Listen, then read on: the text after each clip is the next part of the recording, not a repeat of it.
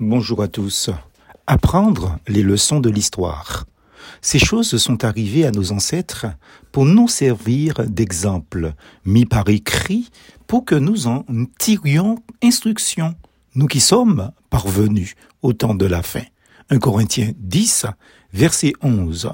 À propos de l'histoire, il existe une très belle citation qui est celle de Alain Foucault.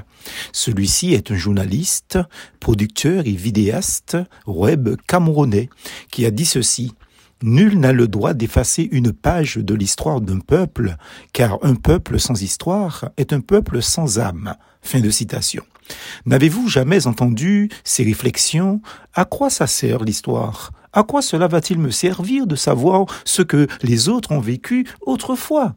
Pire, certains à tort m'ont déjà dit arrêtez de vivre dans le passé. Selon eux, lorsqu'on fait allusion à son histoire ou à l'histoire tout court, on est donc un passéiste qui détonne. Je m'efforce de rester sur le plan biblique ici, mais désolé, les présentistes, la Bible fait référence à l'histoire et l'apôtre Paul nous éclaire sur une manière d'interpréter l'histoire.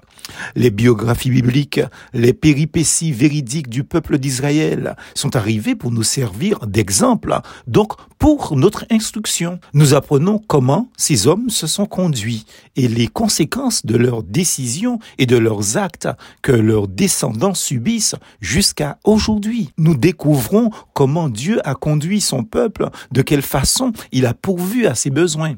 Au travers de ces récits, Dieu veut nous instruire, nous aussi, peuple racheté en Jésus-Christ. Nous vivons à une époque différente des Hébreux, certes. Nous courons le danger d'être confiants en nous-mêmes et penser cela ne nous arrivera pas. Cependant, même en changeant de décor, de spot, de lumière et de costumes multicolores, nous constatons que le cœur de l'homme reste le même, que l'on soit noir, blanc, jaune ou rouge.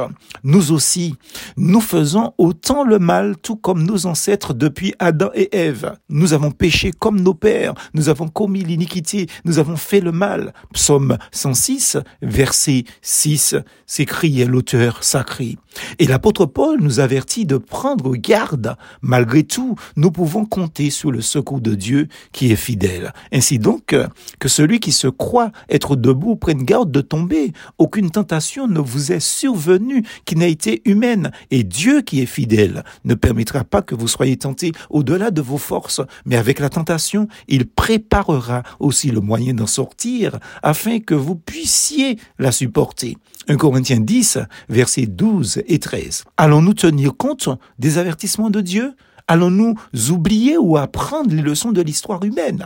Mais vous savez, ce qui est le pire pour un peuple, c'est de se fondre, de se confondre dans l'histoire de notre peuple. Et en finalité, se croire comme ce peuple, faire et parler comme eux, et finir par se penser être de ce peuple-là.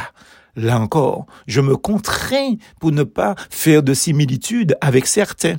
Mais spirituellement parlant, voilà un bigidim, c'est-à-dire une grosse confusion encore. Les enfants de Dieu sont tombés dans un tel mimétisme des enfants de ce monde qu'on ne sait plus qui est qui sous prétexte que l'habit ne fait pas le moine. On en est arrivé à une telle imitation, volontaire ou pas, un copiage en se conformant au monde au point que l'on a du mal à identifier les enfants de Dieu et les enfants du diable.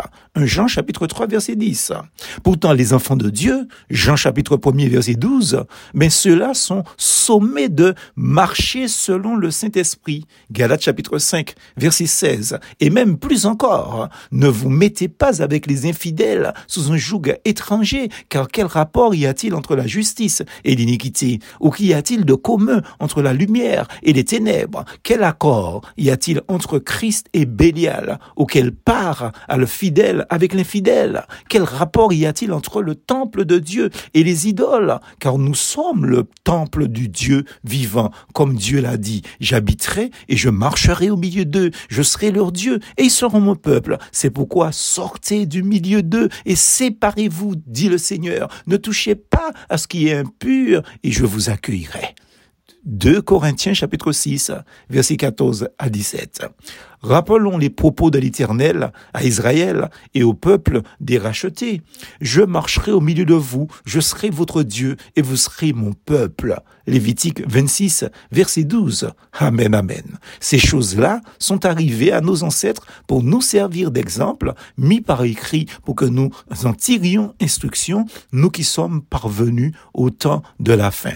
1 Corinthiens 10, verset 11. Plus force en Jésus.